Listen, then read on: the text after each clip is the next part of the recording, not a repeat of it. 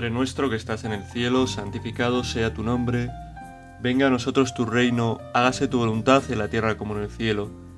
Danos hoy nuestro pan de cada día, perdona nuestras ofensas como también nosotros perdonamos a los que nos ofenden. No nos dejes caer en la tentación y líbranos del mal. El otro día estaba en una parroquia que no es que no es de las mías. Allí fui a presidir una Eucaristía por porque había una novena, bueno. El caso es que al final de la misa una señora se acercó al cura de esa parroquia que estaba yo estaba al lado y le dijo no tienes que hablar, le dijo la señora, ¿eh? la señora mayor, no tienes que hablar tanto de la vida eterna. Tienes que hablar de la vida, no de la vida eterna, de esta vida. Decía la señora como enfadada. Y a mí la verdad es que me resultó un tanto extraño. Y pensé que hace un cura sino hablar de la vida eterna, de esta vida, habla todo el mundo. De la vida eterna, aquí en este mundo, pues nos tiene que hablar la iglesia, ¿no? Y desde luego los sacerdotes. Y vi en esta señora como un, un miedo, ¿no? Un miedo a la vida eterna. Estás hablando de la vida eterna, ¿no? La señora ya se ve mayor y, y piensa en la vida eterna y piensa en la muerte, ¿no? Y piensa en la muerte como algo terrible. No me hables de eso, háblame de la vida, ¿no? Porque por lo menos puedo disfrutar de los años que me quedan aquí. Y creo que tenemos a todos se nos puede pegar, o podemos tener una visión muy pobre de lo que es la vida eterna. Y que si tuviéramos una visión más real, desearíamos, que es lo normal, que se nos hablase de la vida eterna. Porque si lo pensamos en frío, esta vida es simplemente un prólogo de nuestra existencia, que se va a prolongar de una manera eterna.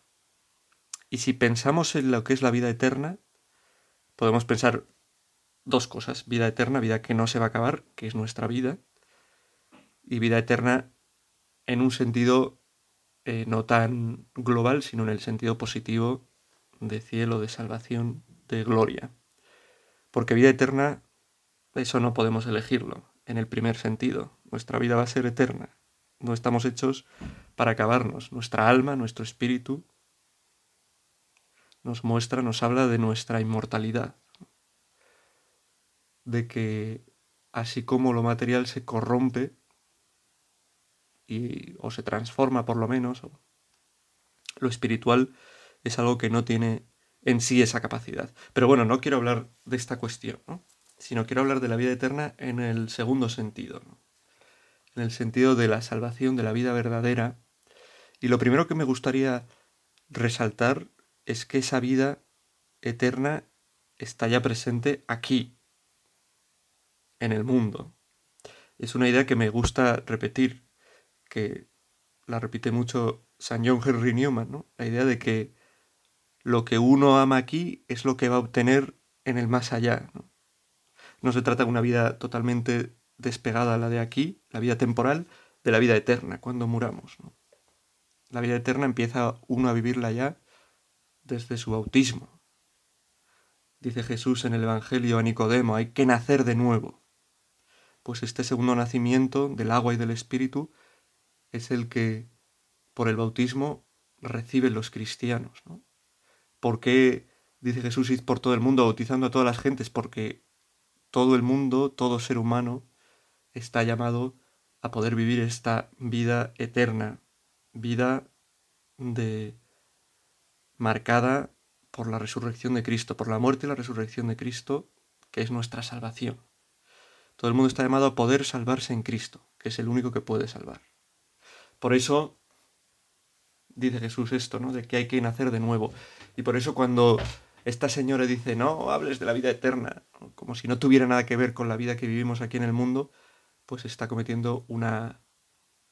está engañándose a sí misma, ¿no? La vida eterna es la vida de los restaurados en Cristo, que comienza ya aquí en la tierra y que se prolongará como una vida de salvación para aquellos que reconozcan a Cristo como su Salvador, para aquellos que obren las, las obras de Cristo, para aquellos que se acojan a su misericordia, continuará después, al pasar de esta vida, ¿no? Al pasar por la muerte para la vida, para la vida eterna, probablemente con más plenitud de la que, probablemente no vamos, con más plenitud de la que podemos vivir aquí, ¿no? Donde está todo como velado y escondido y nos cuesta más centrarnos, porque al fin y al cabo las cosas de esta vida, de esta vida terrena, también nos atraen mucho, ¿no? Y este prólogo que es esta vida aquí en la tierra, donde ya está presente la vida eterna, es también un prólogo en el que el hombre se juega con su libertad, el que esa vida eterna sea una vida constante de salvación, o pues el renunciar a esa vida eterna por cosas que al final van a desaparecer, que son las cosas de este mundo, ¿no? Nosotros tenemos que, que pedir al Señor, eh, desde luego, ¿no? A los santos, que nos ayuden, ¿no? A preferir siempre la vida eterna. También aquí, en lo que hagamos aquí. A tener también aquí, en este mundo, una visión sobrenatural de las cosas.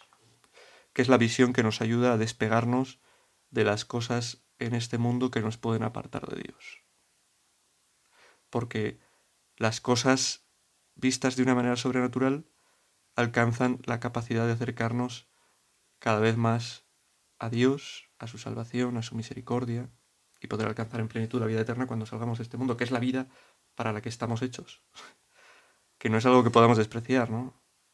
No tiene sentido esa señora que dice, no hables de este mundo, no hables de la vida eterna, no habla de la vida aquí en este mundo. Tal.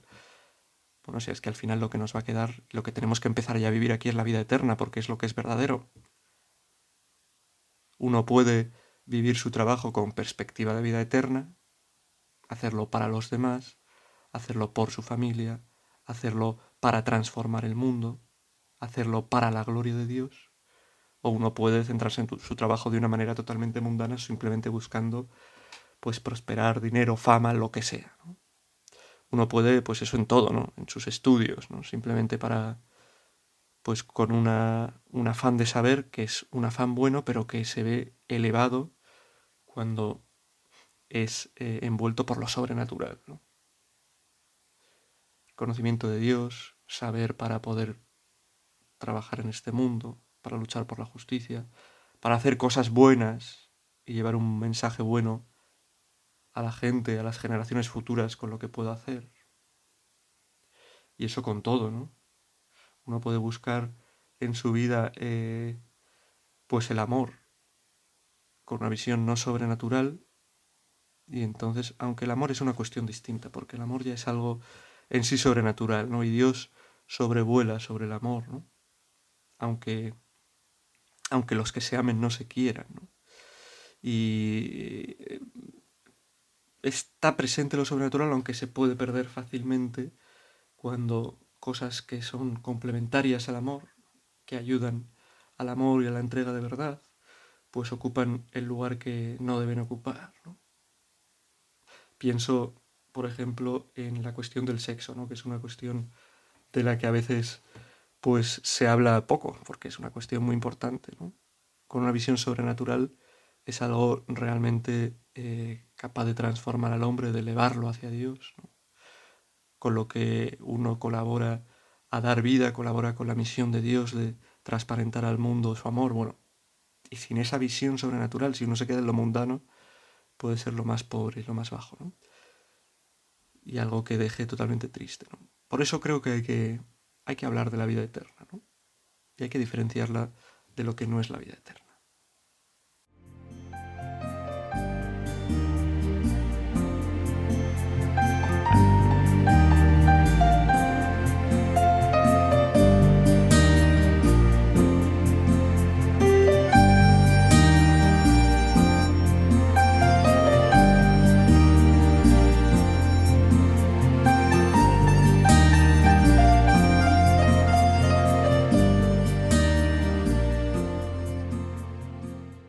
Esto que.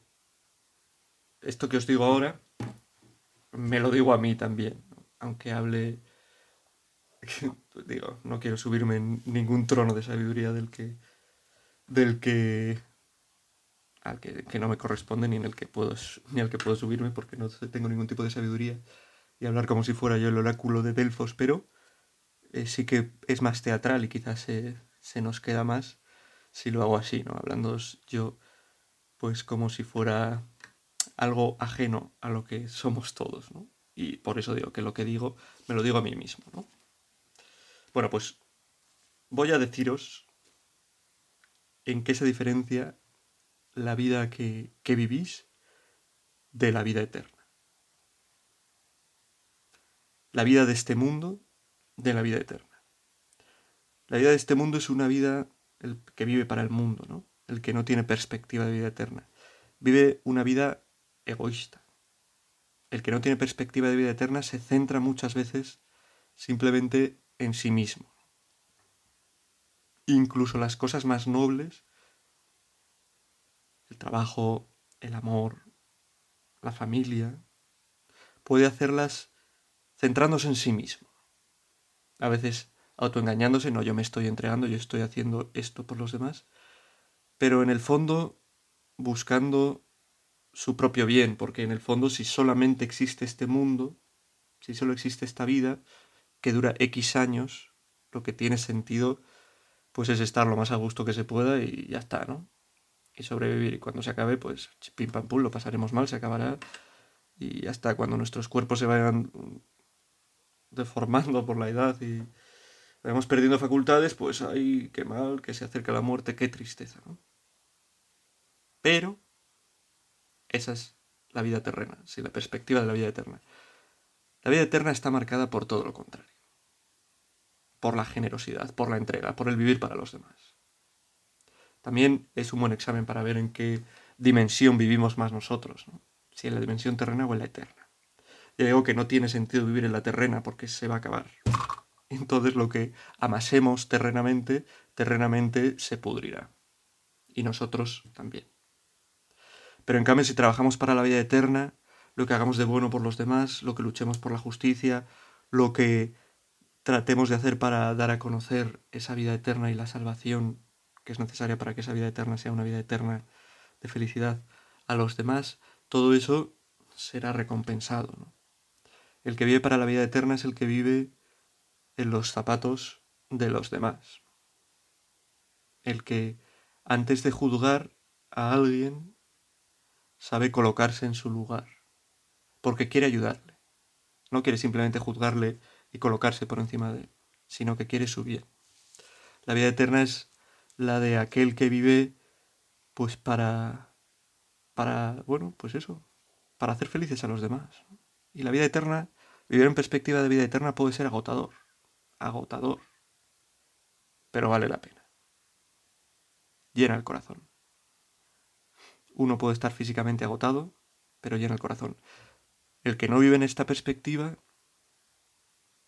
pues quizás no se agota, porque le gusta mucho darse eh, descansitos y consuelitos y, y cositas, ¿no? Y vivir para, para el disfrute y el goce de los sentidos y el deleite y el lo que sea, ¿no?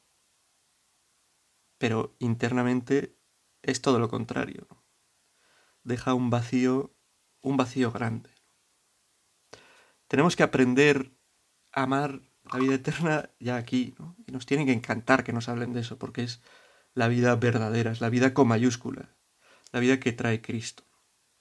Hay un pasaje en el que Cristo habla con claridad y contundencia de la vida eterna, que es un pasaje del Evangelio, que a mí personalmente es un pasaje que me gusta mucho, que es el mujer, eh, que es el mujer, que es el pasaje de la, de la mujer samaritana bueno, la mujer samaritana nos situamos todos, más o menos. Llegó Jesús a una ciudad de Samaria llamada Sicar, cerca del campo que dio Jesús, perdón, que dio Jacob a su hijo José. Allí estaba el pozo de Jacob. Jesús, cansado del camino, estaba allí sentado junto al pozo. Era casi la hora sexta. Llega una mujer de Samaria a sacar agua, y Jesús le dice, dame de beber. Vale, encuentro de Jesús con una mujer. Lo interpreto encuentro de este sacerdote con esta señora. eh, Jesús le dice, dame de beber. Dame de beber. Va a sacar agua, dame de beber. Sus discípulos se habían ido al pueblo a comprar comida. La samaritana le dice, ¿Cómo tú siendo judío me pides de beber a mí que soy samaritana? Jesús le pide pues cosas del mundo. Agua, dame agua para beber, para refrescarme, porque estoy en medio de un desierto, porque tengo sed. Y empiezan a hablar de cosas mundanas. Pero ¿qué hace Jesús enseguida? Atender a los deseos profundos del corazón del hombre. Jesús le contestó, si conocieras el don de Dios y quién es el que te dice dame de beber, le pedirías tú y él te daría agua viva. Si conociéramos el don de Dios, si conociéramos lo que Dios quiere darnos, si conociéramos la grandeza de la vida eterna, entonces pediríamos eso. Le diríamos a Jesús, dame tú agua, tú eres el que puedes darme el verdadero agua, el agua que quita la sed para siempre. Y ese agua que quita la sed para siempre es el agua que Cristo nos da, que es como ese surtidor que Él va a decir, el mismo Cristo va a decir, que salta hasta la vida eterna. Es ridículo, tenemos que huir de ello, que vivamos aferrados a esta vida, que tengamos miedo a lo que vendrá después. un poco de un poco de miedillo siempre se tiene, ¿no? Miedo al sufrimiento, miedo al dolor, miedo a pero tenemos que ser personas de esperanza. No podemos pensar que lo que, que lo que creemos, lo que profesamos son cuentitos. No, no, es la realidad. Es la verdad. La vida eterna, creo en la vida eterna, decimos en el credo. Sin vida eterna, nuestra vida aquí carece de sentido, ¿no? Realmente es lo más pobre de lo, de lo pobre. Que estemos aquí haciendo este rato de oración, que estemos no tiene, no tendría ningún tipo de, de sentido. Y hay gente que piensa así, que no tiene ningún tipo de sentido, que no hay que perder aquí el tiempo en este mundo, que hay que aprovechar para hacer mil cosas porque se nos acaba el tiempo. Y no es verdad, porque las mayores experiencias, las mayores alegrías, las... la mayor paz viene de la vida eterna, no de aprovechar mucho el tiempo en este mundo para hacer muchas cosas.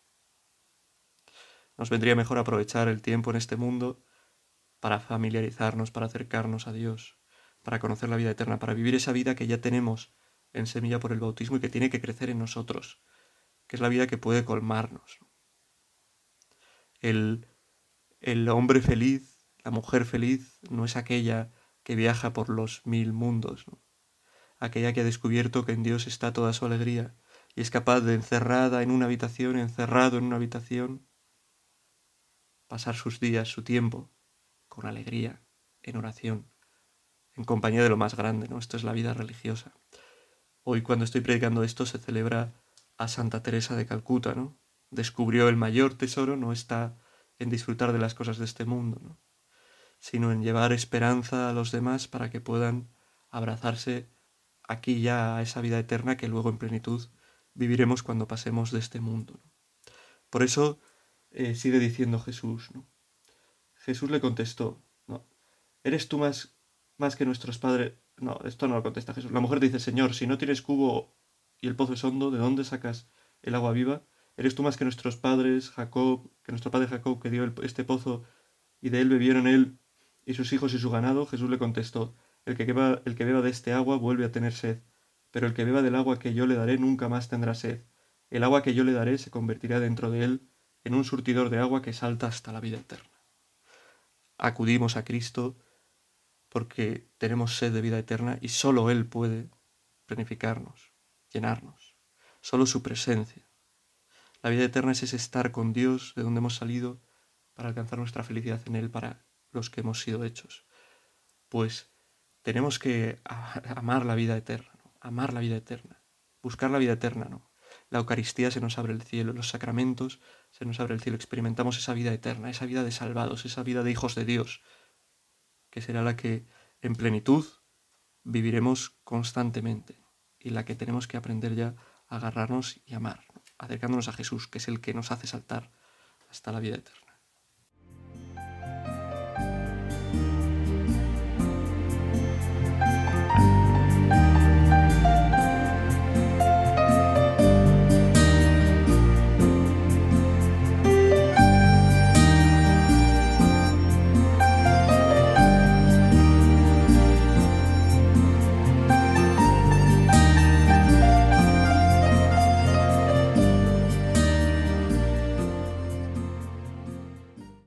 Bueno, y básicamente este es el mensaje que quería transmitir en esta meditación, ¿no? Que para un cristiano Dios es lo más importante, ¿no?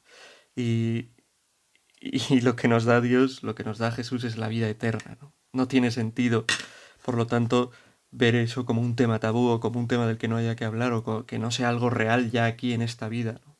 Y que tiene que ser cada vez más real porque es al final lo único que va a quedar, ¿no? La vida eterna. El, el credo, lo he dicho antes, habla de, de la vida eterna, ¿no? Así concluye el credo que llamamos apostólico, el credo corto, ¿no? También eh, el, el, credo niceno-constantinopolitano, el largo, ¿no? Habla de la vida del mundo futuro. Pero el corto es lo último que dice, creo en la vida eterna.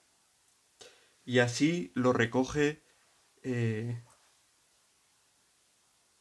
y así lo recoge también el catecismo. Creo en la vida eterna. De la vida eterna habla en varias ocasiones, ¿no?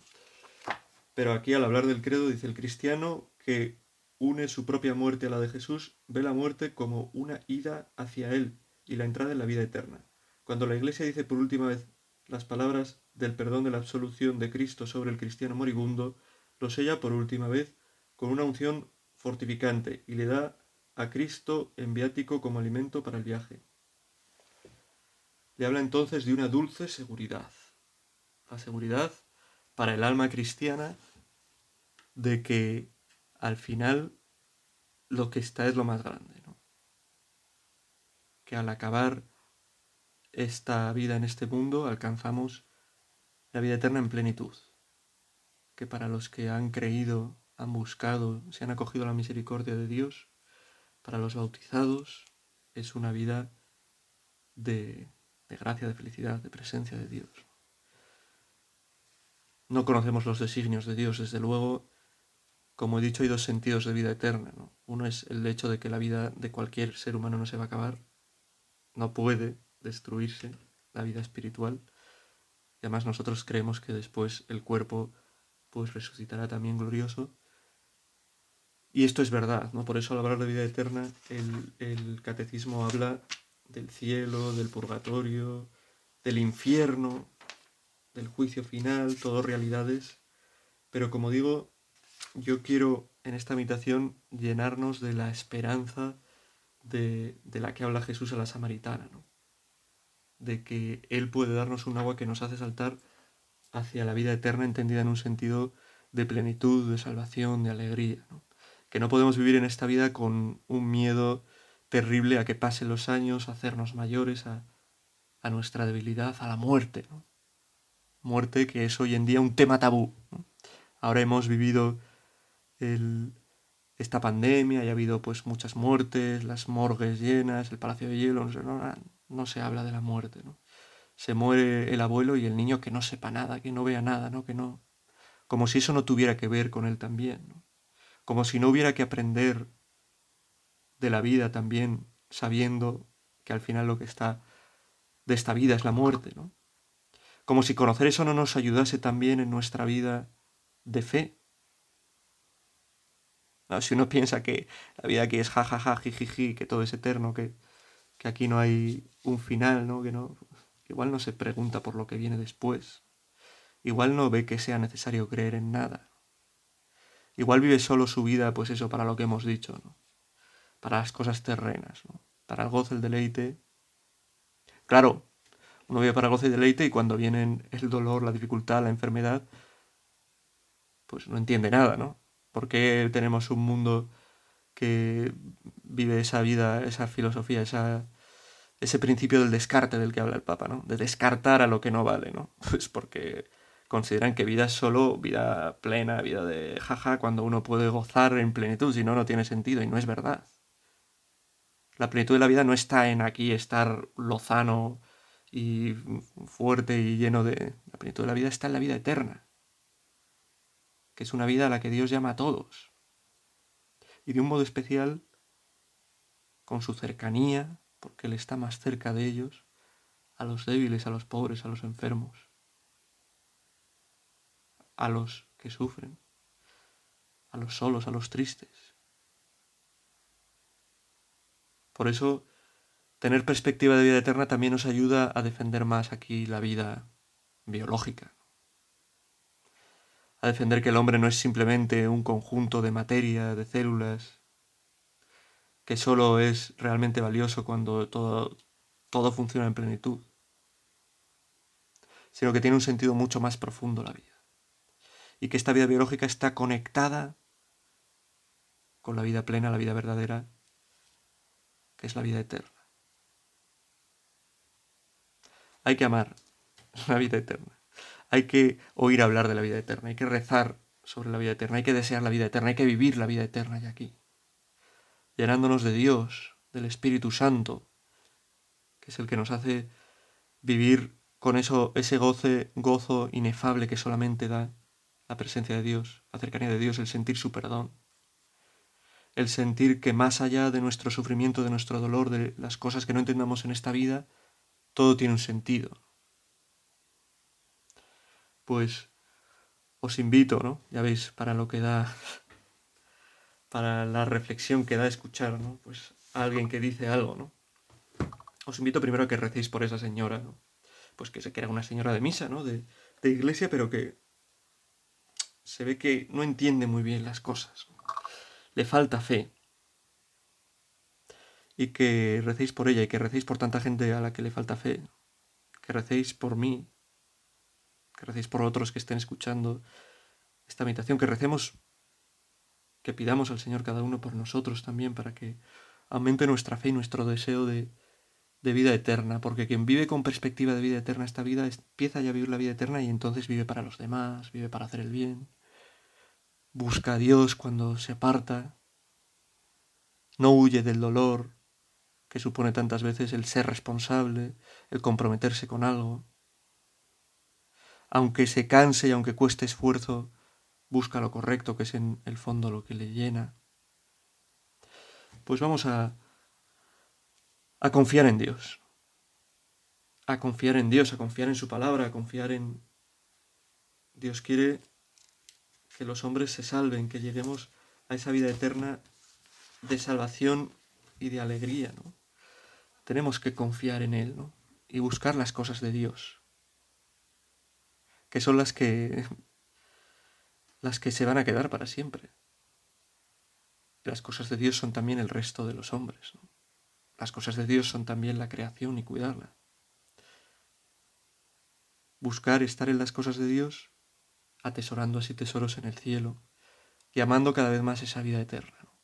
Y no teniendo miedo a perder tantas cosas buenas y también malas que hay en el mundo, ¿no? Porque en realidad lo que viene para el que confía en Dios es mejor. Hay que soñar, soñar en grande, soñar con la vida eterna. Cuando estés muy a gusto haciendo algo, piensa, prefiero el paraíso, el paraíso es mejor que esto, un millón de veces mejor. Y lo experimentarás cuando hagas cosas pues cuando te acerques a Dios, cuando reces, cuando... y sientas paz en tu corazón. Pues esa paz pequeñita que a veces se acaba enseguida, es esa paz eterna que Dios quiere darnos, que llenará por entero nuestra vida, que nos librará de cualquier tristeza, de cualquier mal pensamiento, de cualquier envidia. Señor, te lo pedimos. Ayúdanos a soñar en grande, soñar con la vida eterna, desear la vida eterna, amar la vida eterna y confiar en ti. Y de un modo especial esto se lo pedimos a María, que vivió de esta manera, ¿no? Vivió su existencia aquí ya en clave totalmente de vida eterna, totalmente metida en Dios, sabiendo, siendo su alimento las cosas de Dios, llevando en su corazón, meditando las cosas de este mundo para ponerlas delante de Dios y vivirlas en su verdadera perspectiva. Bueno, todo esto que nos haga amar la vida eterna y que nos lleve hasta allí, nos ayude a llegar hasta allí, a esa vida eterna plenitud en el cielo, se lo pedimos a nuestra Madre, la Virgen. Dios te salve María, llena eres de gracia, el Señor es contigo, bendita tú eres entre todas las mujeres y bendito es el fruto de tu vientre Jesús. Santa María, Madre de Dios, ruega por nosotros pecadores, ahora y en la hora de nuestra muerte. Amén.